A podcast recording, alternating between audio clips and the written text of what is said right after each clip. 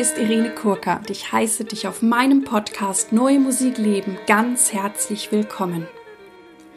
Ich habe klassischen Gesang studiert und singe sehr gerne viel zeitgenössische Musik.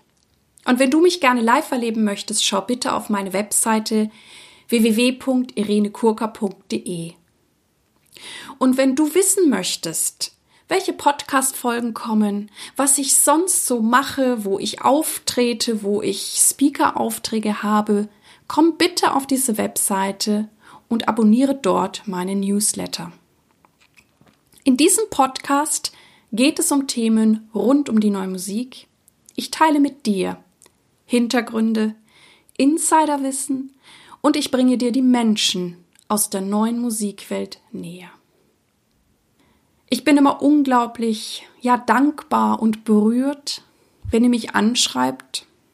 Ich bekomme sehr viele, sehr persönliche Mails und ja, es berührt mich einfach und es motiviert mich immer wieder mit diesem Podcast weiterzumachen.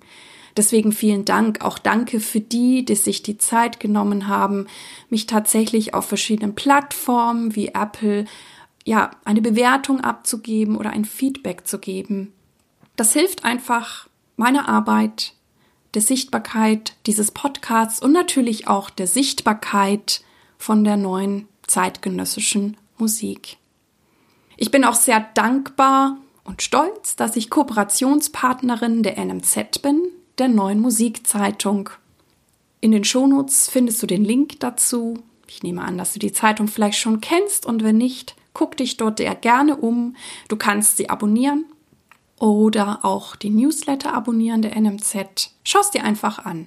In der heutigen Folge spreche ich mit der Komponistin, Geigerin, Improvisatorin Christina C. Messner.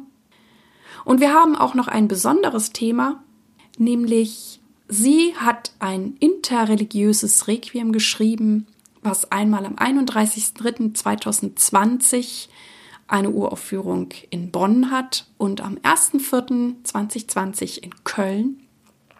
Und natürlich ist so ein interreligiöses Requiem genau am Puls der Zeit, genau da, wo gerade unsere Herausforderungen liegen oder wo es auch gut wäre, dass wir uns aneinander angewöhnen oder uns näher kommen mit den verschiedenen Religionen und Ansichten.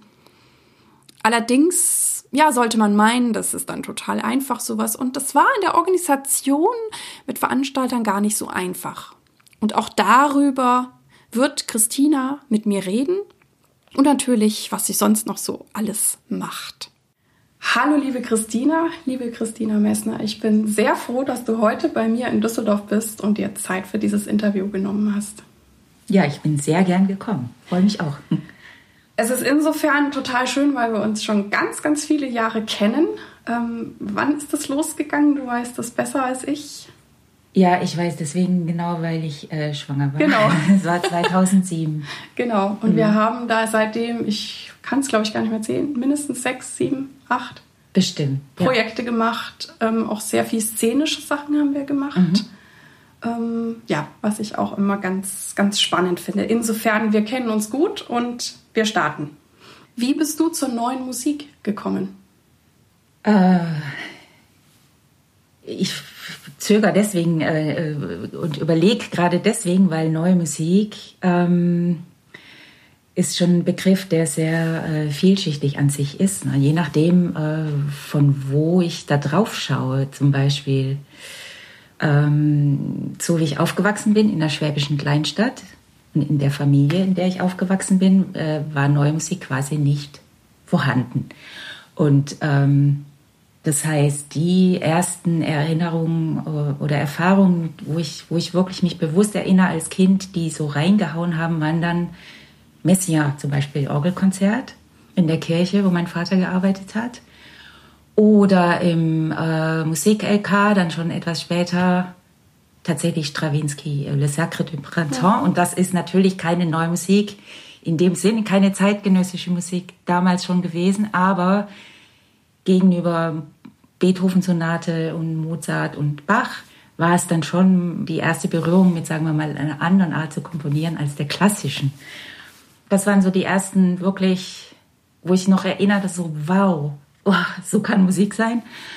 Und dann einschneidend war in Freiburg in der äh, Szene der, der freien Impro, auch die Art, wie man mit Klang umgehen kann, was äh, an anderen Strukturen entstehen kann durch Probieren und so. Das war bestimmt ein Meilenstein. Und dann ähm, während dem klassischen Studium in Würzburg, was auch sehr klassisch geprägt war, klassische Violine, mein, bei meinem Geigenprof, der toll war, aber hat die Musik bei Debussy aufgehört. Da gab es irgendwann den Aufruf, äh, wer mag den Kurs, der neu entsteht, ähm, teilnehmen, Analyse neuer Musik und Komposition. Und das war, das mhm. war eigentlich der Moment. Okay. Da hat es gezündet und dann kam ich nie wieder weg. Super, genau. Bei dir fließt ja auch die Improvisation mit ein. Da bist Kann du ja sehr, sehr fit. Sein. Ja. Und auch selber bist du da eine großartige ja, Darstellerin, Performerin auf der Bühne und ähm, ich habe das auch immer sehr geschätzt. Also wir haben ja, wie gesagt, mehrere szenische Sachen gemacht und es gab ein Projekt, was ich auch sehr geliebt habe, die Salome-Extrakte. Und ähm, ich fand es auch schön, Dinge dann mit dir entwickeln zu können oder auch zu gucken, was ist denn jetzt machbar. Und da war dann ein Stück, das ähm, war zwar großartig, aber es war ähm, vielleicht ein bisschen zu ähnlich, um es gut auswendig zu lernen. Und dann, dann hast du es nochmal ein bisschen anders überdacht, dass ich das auch wirklich gut auswendig machen kann. Und das fand ich immer ganz toll, dass da auch so dieser praktische Ansatz ist und nicht sagt, äh, ja, das ist mir jetzt egal, Irene, da musst du jetzt durch. Und ähm, ich hatte dann Sorge, wenn ich jetzt das Stück übe, dann kann ich vielleicht die anderen Teile nicht, weil es war ein großes Solo. Und ähm, ja, das schätze ich sehr. Was macht für dich gute neue Musik aus? Hm. Ja, das ist, da komme ich dann schon wieder an die Frage, na, was ist jetzt eigentlich neue Musik? Was ist gute Musik? Oh, schwer. Ich glaube, letztendlich würde ich für mich die Frage damit verbinden, was ist gute Kunst? Und das hängt dann wirklich damit zusammen, dass man authentisch bleibt und, ähm, und das mit einem guten Gespür dann auch auf die Bühne bringt. Also ich finde, ähm, es kann auf einem, auf einem Schreibtisch ähm, tolle Strukturen entstehen und, und Gedanken und Ideen. Aber in dem Moment, ähm, wo die Musik erklingt, ja, oder wann fängt Musik an, Musik zu sein, ja? Für manche, für einen kleinen Teil der Menschheit ist, reicht das Papier, die haben eine Idee und hören vielleicht was klingen, aber für viele Menschen entsteht die Musik in dem Moment, wo sie klingt. Also gehört der Klang zur Musik ja ganz wichtig dazu. Und dann ist es wichtig, auch äh, wie wird es auf die Bühne gebracht. Mhm. Mhm. Nehme ich das ernst als Interpret? Bringe ich vielleicht meine eigene Vision damit dazu? Und die Verbindung, glaube ich, von einer guten, authentischen Idee und einer guten, authentischen Interpretation, die packt mich dann, wenn ich sehe. Dann mhm, sage ich, das ist gute Musik, gute Kunst. Ja, da hast du schon eine Frage angerissen, die ich auch immer sehr gerne frage. Was schätzt du an Interpreten besonders in der Zusammenarbeit? Ja, genau das, genau das kann ich gerade daran anknüpfen, was ich eben gesagt habe, dass man äh, gemeinsam die Musik, die, die im Kopf bisher entstanden ist, ähm, versucht zum, zum Leben zu bringen, also zum Klingen zu bringen. Und ähm, das kann tatsächlich sein, wie wir schon erfahren haben, dass man auch Dinge ändert. Ähm, hängt auch mit dem Raum zusammen. Der Raum macht viel. Ähm, die, die Umstände, klingt was von außen mit. Ich weiß nicht, es gibt so viele Faktoren, die, die ähm, so einen Auftritt beeinflussen können. Und wenn man da gemeinsam nach Lösungen sucht, das mag ich und das finde ich auch wichtig. Also ich habe das ja auch in unserer Zusammenarbeit immer sehr genossen, dieses gemeinsam nach Lösungen suchen und zu gucken, na, was kann ich auch gut umsetzen, was liegt mir, wo nehme ich auch die Herausforderung an, sage, okay, äh, darf ich noch ein bisschen üben oder wo war vielleicht auch ein Punkt, wo ich sage, ja, das ist jetzt gar nicht. Und ähm, ich finde das auch immer ganz schön, dass du so ganzheitlich denkst. Es gibt ja bei dir oft auch ähm, Bewegungen in den Partituren. Mhm ähm, die mit einkomponiert sind. Oder du bist eben jemand, der tatsächlich sehr auf alle Klänge oder sowas passiert, ähm, hört. Und exemplarisch war dafür ja auch, komme ich nochmal auf die Salem-Extrakte, ich hatte ja dann mehrere ähm, Lagen von Kleidung an, die ich ja dann auch abgelegt habe, ne, wie der Tanz der sieben Schleier quasi. Und es gab eben ein, ein Kleidungsstück, das war ja ähm, so, eine, so eine Folie. Und die hat dann beim ersten Auftritt, einfach weil sie so ist, wie sie ist, diese Folie, ein Geräusch verursacht. Und ich glaube, viele andere Komponisten hätten das halt wahrgenommen. Irene tritt zu ihrem ersten Auftritt auf und da ist halt ein Geräusch gut. Bei dir war es so, hm, da ist ein Geräusch, das kann ich nicht ignorieren. Wenn es da ist, so ist halt das Kostüm, dann müssen wir damit arbeiten. Und dann musste ich und durfte ich auf eine bestimmte Art laufen. Und dann hatte das so einen Rhythmus und so ein Beat und war eigentlich auch schon Musik, obwohl es halt ja durch Zufall entstanden ist, war einfach das Kostüm so war, wie es war. Und das finde ich immer ganz spannend bei dir, dass das so, also sehr ganzheitlich einfach ist und dir auch wirklich wichtig ist, wie steht ein Interpret auf der Bühne, mit welcher Haltung, wo guckt er hin und dass das eben nicht beliebig ist. Ja, also das heißt jetzt nicht, dass es auch äh, von meiner Seite immer äh, ganz egal und man, man improvisiert das quasi im Moment. Ne? Die, die Struktur ist dann immer sehr, also ich, ich sogar sehr, sehr, sehr durchdenke ich mhm. ganz viel daran rum im Kämmerchen. Aber der Schritt, ähm, das ist eben einfach ein weiterer Schritt, wo man die Offenheit auch braucht, finde ich. Also gerade wenn es um Bühnenprojekte, mhm, was ich halt gerne und ja, genau. Gibt es deiner Meinung nach Vorurteile gegenüber der neuen Musik und was tust du dafür, dass sich das ändert? Ähm, ja, es gibt Vorurteile gegenüber der neuen Musik. Es gibt aber auch Vorurteile innerhalb der neuen Musik. So wie es wahrscheinlich Vorurteile einfach ähm, in jeglichen Gruppen gibt, die die, die Menschen bilden, leider. Ähm, und vielleicht auch extrem ähm, bei kleinen, ich sag mal, Minderheiten. Weil das gesamte musikalische Kosmos dann äh, mal nimmt, dann ist die neue Musik ja eine, eine Minderheit und dann gibt es manchmal die Gefahr, dass es sich auch in sich vielleicht ein bisschen verhärtet. Ne? Mhm. Ne? Also ich sehe, klar, ich bin konfrontiert mit Aussagen, oh, neue Musik klingt nur schräg und wie kann man sich das anhören. Aber ich erlebe es auch unter Umständen innerhalb der Szene, ne? dass dann, es gibt die neue Musik, neue Musik und es gibt die konservative neue Musik und ich weiß nicht, das ist so mhm, mhm. schillernd. Und innerhalb dessen gibt es auch Vorurteile, die, ähm, die ich genauso schwierig mhm, finde, mhm, die auch manchmal die, äh, die Ideen und die Kunst äh, nicht versuchen zu verstehen, wie der mhm, Einzelne mhm. macht, sondern es auch wieder kaputt machen ja, oder schwer ja. machen. Und deswegen finde ich, weil wenn sich was ändern sollte, dann äh, in beide Richtungen. Also ich, ich, ich mache das gern, dass ich auch meine Stücke dann auf dem Dorf gespielt habe, wo mein Vater, der Pfarrer war, dann in, in so einem mhm. kleinen Dorf, in einer kleinen Gemeinde Konzerte organisiert hat und dann, dann spreche ich mit denen tatsächlich halt viele Bauern waren dann zum mhm. Beispiel bei so einem Konzert. Ich spreche vorher mit denen, hinterher mit denen, dann sagen die vielleicht, ja, puh, schon, hey, krass, aber es ist immer eine Offenheit eigentlich, mhm. wenn man spricht miteinander. Mhm, mhm. Und genauso, glaube ich, ist es ähm, in die andere Richtung auch oder innerhalb der, der verschiedenen Richtungen der neuen Musik wichtig, miteinander zu sprechen, um das mhm. mal aufzuweichen. Dass man nicht sagt, ich weiß, wie es geht. Mhm. Dann hat man eine Haltung, mit der es ist schwer, Vorurteile abzubauen. Ja. Dann werden die einfach noch fester. Mhm. Und das ist, das nehme ich manchmal wahr so. Aber mhm. Ja, das ist ein wichtiger Punkt. Ich meine, mhm. für mich als Interpretin ist, ich liebe es, dass die neue Musik mittlerweile so bunt und vielseitig ja, ist, weil ich mich in alle Richtungen austoben kann, egal ob ich was sehr Meditatives, was Lustiges, was Wildes, was Schrilles. Äh, also das, das kommt mir als Interpretin sehr entgegen.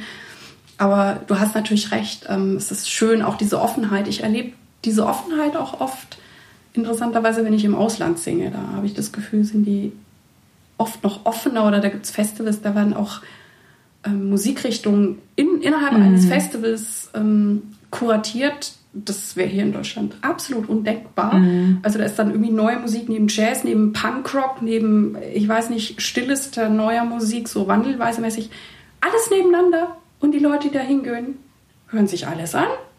Mhm. Also das finde ich immer super, super cool. ja, ich meine, ich höre mir auch selber ganz viele Richtungen an. Es ist vielleicht einfach auch für, für den Zuhörer ist es menschlich, mhm. dass man verschiedene Stile auch schön findet. genau. Wir wollen ja heute auch noch über dein interreligiöses Requiem sprechen, was ja auch in ein paar Tagen wieder aufgeführt wird in Köln und in Bonn. Da werde ich dann natürlich auch alle Informationen, die du mir gibst, dann auch in die Shownotes packen, dass die Leute hoffentlich kommen und dort den Weg hinfinden. Dieses Stück ähm, hast du ja für das Acht-Brücken-Festival geschrieben. Dort wurde es uraufgeführt. Ja, wie ist es dazu gekommen, dass du so ein Stück geschrieben hast? Also das ist auch schon eine ganz lange Idee, äh, wie ich gerade schon erwähnt habe, ähm, dass mein Vater evangelischer Pfarrer gewesen und dann äh, war ich konfrontiert viel mit Glaubensdingen auch, obwohl das jetzt nicht streng fromm war bei mir zu Hause. Ist im Gegenteil sehr offen. Und genau deswegen habe ich auch viele verschiedene Glaubensrichtungen immer wieder mal kennengelernt. Und äh, ich habe schon ganz früh irgendwann zu meinem Vater gesagt, könnte man das nicht einfach mal irgendwie recherchieren, ein Thema und dann vergleicht man einfach. Mhm. Vielleicht ist es gar nicht so verschieden, wie man denkt. Und das ist natürlich wahnsinnig komplex. Das ist eine mehr als Lebensaufgabe, glaube ich, mhm. wenn man alle Religionen der, der Erde dann so äh, untersuchen will. Aber ähm, jetzt im Zuge dann äh, dieser Anschläge und IS und verhärtenden äh, Strukturen in der Gesellschaft, Parteien, die lieber ausgrenzen, all diese Faktoren, die dann in diesen letzten zehn Jahren passiert sind, haben mich dann dazu gebracht, die Idee nochmal aufzugreifen, weil diese Religionen, die sind zwar nicht der Grund, der Grund ist wahrscheinlich Macht oder ja. Geld oder was auch immer, warum man die Kriege führt, aber die Religion dient als ähm, Banner, dass man mhm. davor spannen kann. Und das wollte ich mal von der anderen Seite her einfach anschauen und ähm, die Idee, das anhand des Thema Tod und, und ähm, Umgang mit Tod und Trauer äh, aufzuhängen, das kam dadurch, dass ich so ein bisschen das Gefühl hatte, die, die Religionen sind dadurch entstanden, dass man ähm, mit dieser Frage nicht so fertig wird. Was passiert eigentlich mhm. danach? Ja, klar. Das ist, Dies ja. ist das Einzige, was wir wirklich noch immer noch nicht, überhaupt nicht erklären können und wo wir einfach nichts wissen. Mhm, mh. Wenn man es, es gibt verschiedene Leute, die, die, die denken, sie wissen es, mhm. aber man weiß es einfach Nö, nicht. Ne? Und ähm, deswegen habe ich dieses Thema dann gewählt. Und du hast dann wirklich aus verschiedenen Glaubensrichtungen das zusammengesetzt. Und ich war ja dabei bei der UFO, da gab es dann auch einen Rabbi, ne? der hat da auch Ein gesprochen. Imam war das, genau. Imam. Mhm. Ja, ich habe viel recherchiert. Ich war in den Gemeinden, in verschiedenen Gemeinden, ähm, was ganz berührend war. Und ähm, da habe ich auch eine Offenheit erlebt, ne? wenn man kommt und sich interessiert, wie viel Offenheit eigentlich auch da ist, gar nicht so ausgrenzen unbedingt. Ähm, und ich habe wahnsinnig viel gelesen, Berge. Mhm. Und daraus letztendlich, also ich habe keinen theologischen Anspruch mhm. und es ist kein liturgischer ja, ja, Background, sondern aus meiner Künstlersicht ähm, dann mir Texte ausgewählt und daraus dann als, als Libretto-Vorlage genommen, genau. Genau, jetzt wird das ja wieder aufgeführt am 31.03. und am 1.04. Mhm. Und da wir uns ja kennen und ich auch immer wieder so Sachen natürlich mitbekomme oder wir über Sachen sprechen, einerseits ist es ja, wie du sagst, total zeitgemäß, so etwas zu machen. Es ist wichtig, dass wir auch Kunst in dieser Art machen, wo wir eben diese verschiedenen Religionen verbinden und sagen, hey, wir sind doch irgendwie alles eins, wir sind Menschen. Und gleichzeitig weiß ich, dass es für dich gar nicht so einfach war, diese Aufführung zu organisieren. Mhm. Woran lag das?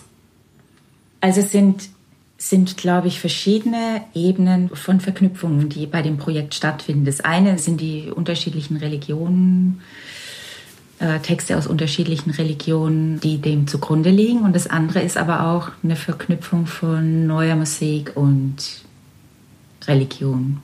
Das ist ja jetzt auch nicht üblich, dass in der Kirche äh, ein bisschen die neue Musik so eine, einen großen Einzug gehalten hat. Und ähm, gerade auch bei den Freitagsgebet in der Moschee oder beim jüdischen äh, Schabbat, da ist ganz viel Klang und Musik in Anführungsstrichen vorhanden.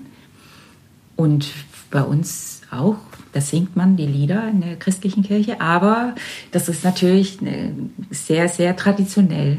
Und da gibt es auch Vorbehalte. Also mhm. es gibt Vorbehalte der Religion gegeneinander. Mhm. Es gab, gab, Vorbehalte von christlichen Kirchen äh, zu sagen, äh, was, aber das, da kommen kommt so ein buddhistischer Inhalt, mhm. das können wir nicht vertreten. Mhm. So.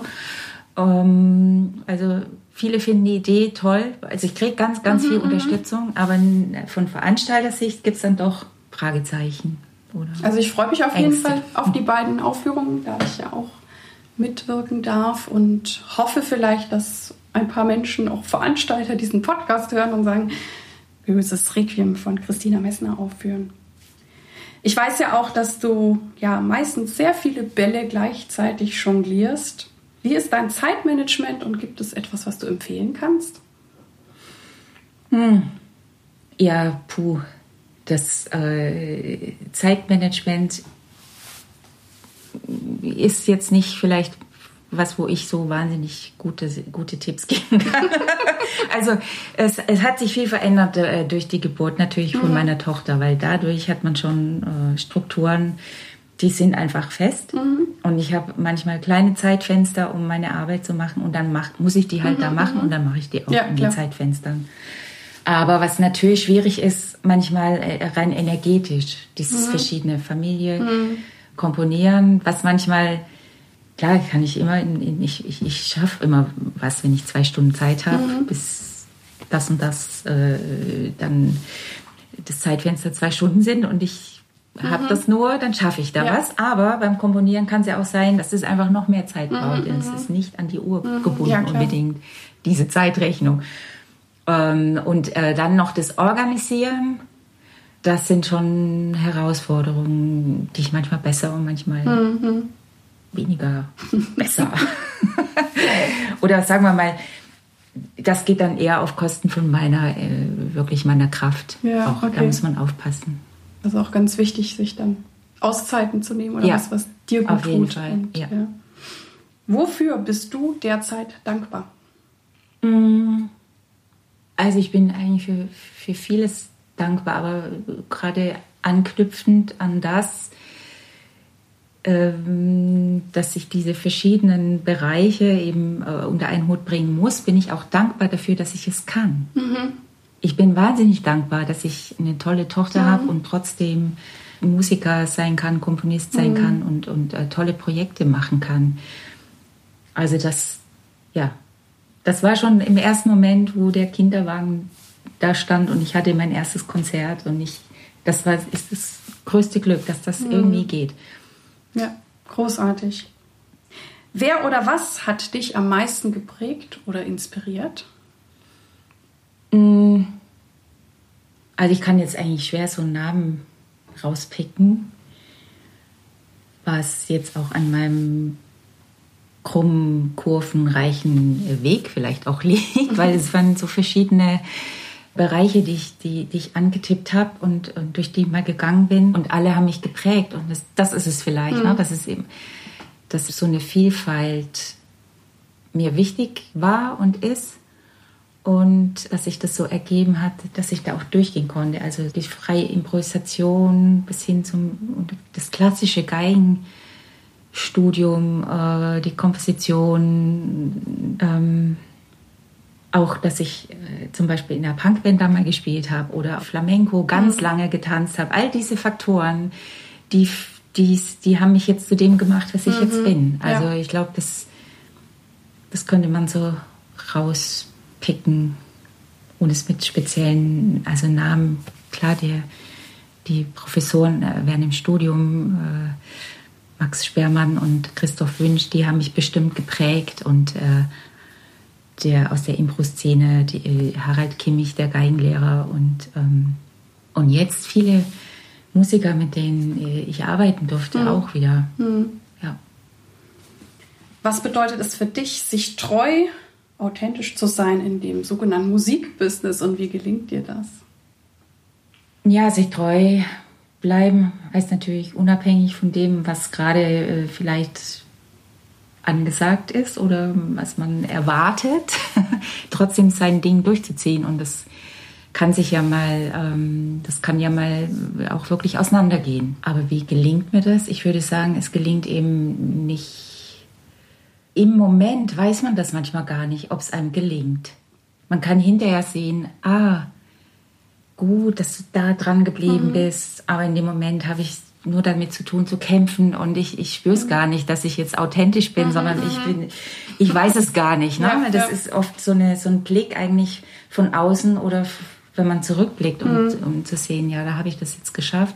Manchmal hat man es vielleicht auch nicht geschafft, mhm, ne? Weil man am Lernen ist und, und äh, am Aufsaugen und dann merkt man irgendwann, hups, jetzt verliere ich mich. Äh, jetzt beginne ich so sein zu wollen wie und dann muss ich mich da wieder mhm. rausziehen. Aber ich finde, es ist ganz schwer. Äh, ja, aber du scheinst ja irgendwann an den Punkt auch zu kommen, wo du sagst, ah, das ist jetzt vielleicht auch nicht. Also selbst ja. wenn man eine Weile genau. in eine andere Richtung schwimmen sollte, ja. ähm, weil man, keine Ahnung, vielleicht lernt man da ja auch wieder was macht man eine Kehrtwendung, genau. Was bedeutet für dich Erfolg? Mm, Erfolg ist, glaube ich, auch dann letztendlich eher eine innere Geschichte. Also man, ich, ich weiß schon auch, dass ich oft gedacht habe, ja, das möchte ich jetzt gern erreichen. Und dann habe ich das erreicht. Und dann war aber das, das innere Gefühl war jetzt gar nicht, dass ich wahnsinnig, dass das so toll ist oder erfolgreich. Und der Blick drauf von außen ist eben oft so ein anderer wie der von innen. Es gibt jetzt Freundinnen aus dem Studium, die sagen vielleicht in, in manchen Momenten, wow, toll, das und das hast du geschafft. Und ich selber empfinde das überhaupt mhm, nicht so. Mhm. Ich empfinde mich am Kämpfen oder so in dem Moment. Und deswegen würde ich sagen, Erfolg ist eigentlich hat eher mit einem inneren, auch wenn man vielleicht das in dem Moment, wo man fühlt, man hat was authentisch fertiggebracht, ein Projekt ist so geworden, wie ich es wollte. Und das trifft vielleicht in dem Moment mit dem Außen zusammen. Aber ich glaube, das gibt mhm. nicht so oft im Leben, dass, mhm. dass, das gleichzeitig stattfindet. Weiß ich nicht. Mhm. Was treibt dich an oder hast du eine Vision? Hm. Was treibt mich an? Ja, gute Frage. Das ist wirklich wie so ein Motor, den ich nicht erklären kann ab dem Moment, wo ich gemerkt habe, die Musik hat mich gepackt, das kann äh, mit solchen Momenten wie Messiah äh, hören als Kind zusammenhängen oder ähm, als ich angefangen habe, eben wirklich intensiv zu spielen. Ab dem Moment läuft dieser Motor und der hat nicht aufgehört und der gibt mir Energie und der lässt mich den nächsten Schritt immer gehen. Und manchmal an manchen äh, Weggabelungen, dann sehe ich sowas vor mir wie, ah, das wäre jetzt so eine Idee, die, äh, die möchte ich weiterverfolgen. Mhm. Und im Moment ist es vielleicht tatsächlich, ähm, was es, glaube ich, prägt, was schon dieses interreligiöse Requiem zusammenbringen von verschiedenen ähm, Religionen, das Musiktheater, was mich wahnsinnig mhm. interessiert, zusammenbringen verschiedener Disziplinen. Ich glaube, das ist so ein bisschen mein Ding, Dinge zusammenzubringen, zu vernetzen, vielleicht auch eben die neue Musik mit dem Leben, also mit dem, hm. mit dem ähm, Alltagsleben mhm. von, von Menschen zusammenzubringen. Mhm. Auch das interessiert mich. Mhm. Und äh, das könnte man vielleicht so als Motto mhm. sehen, dass Dinge zusammenbringen. Und ähm, ich würde mich wahnsinnig freuen, wenn die neue Musik mehr ins Leben mhm. findet. Wenn es Leute mehr hören wollen und dürfen und können. Ja, ja ich denke auch, es ist so ein großartiger Schatz, den die neue Musik bietet. Mhm. Und ich wünsche es mir ja auch sehr, dass mehr Menschen den Zugang finden. Deswegen mache ich ja unter anderem auch diesen Podcast. Ja. Ähm, wir sind tatsächlich bei der letzten Frage angekommen. Diese lautet, welchen Tipp möchtest du jungen Künstlern geben? Oder ich formuliere es nochmal anders. Gibt es etwas, was du dir gewünscht hättest, dass man der jungen Christina Messner vielleicht vor 20 Jahren gesagt hätte? Ähm, ja, ich glaube, ich meine, es hört sich, es ist ja so ein, so ein platter Satz, wenn man sagt, äh, bleib authentisch. Mhm. Aber das ist, das, darum geht's wirklich, mhm. dass man äh, den Mut hat, das weiterzugehen, auch wenn es vielleicht mal schwer wird.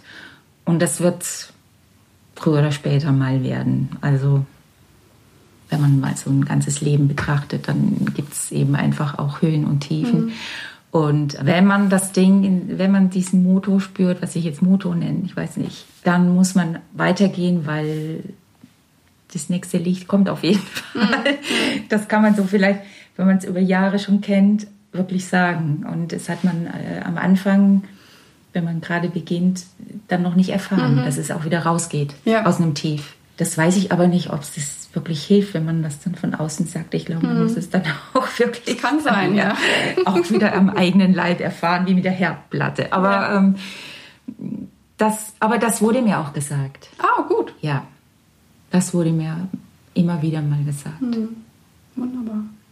Ja, ich danke dir sehr, dass du dir die Zeit heute für mich genommen hast und ich wünsche dir und uns allen dann ein wunderbares oder zwei wunderbare Konzerte von dem Requiem und ja, bis demnächst. Ja, vielen Dank.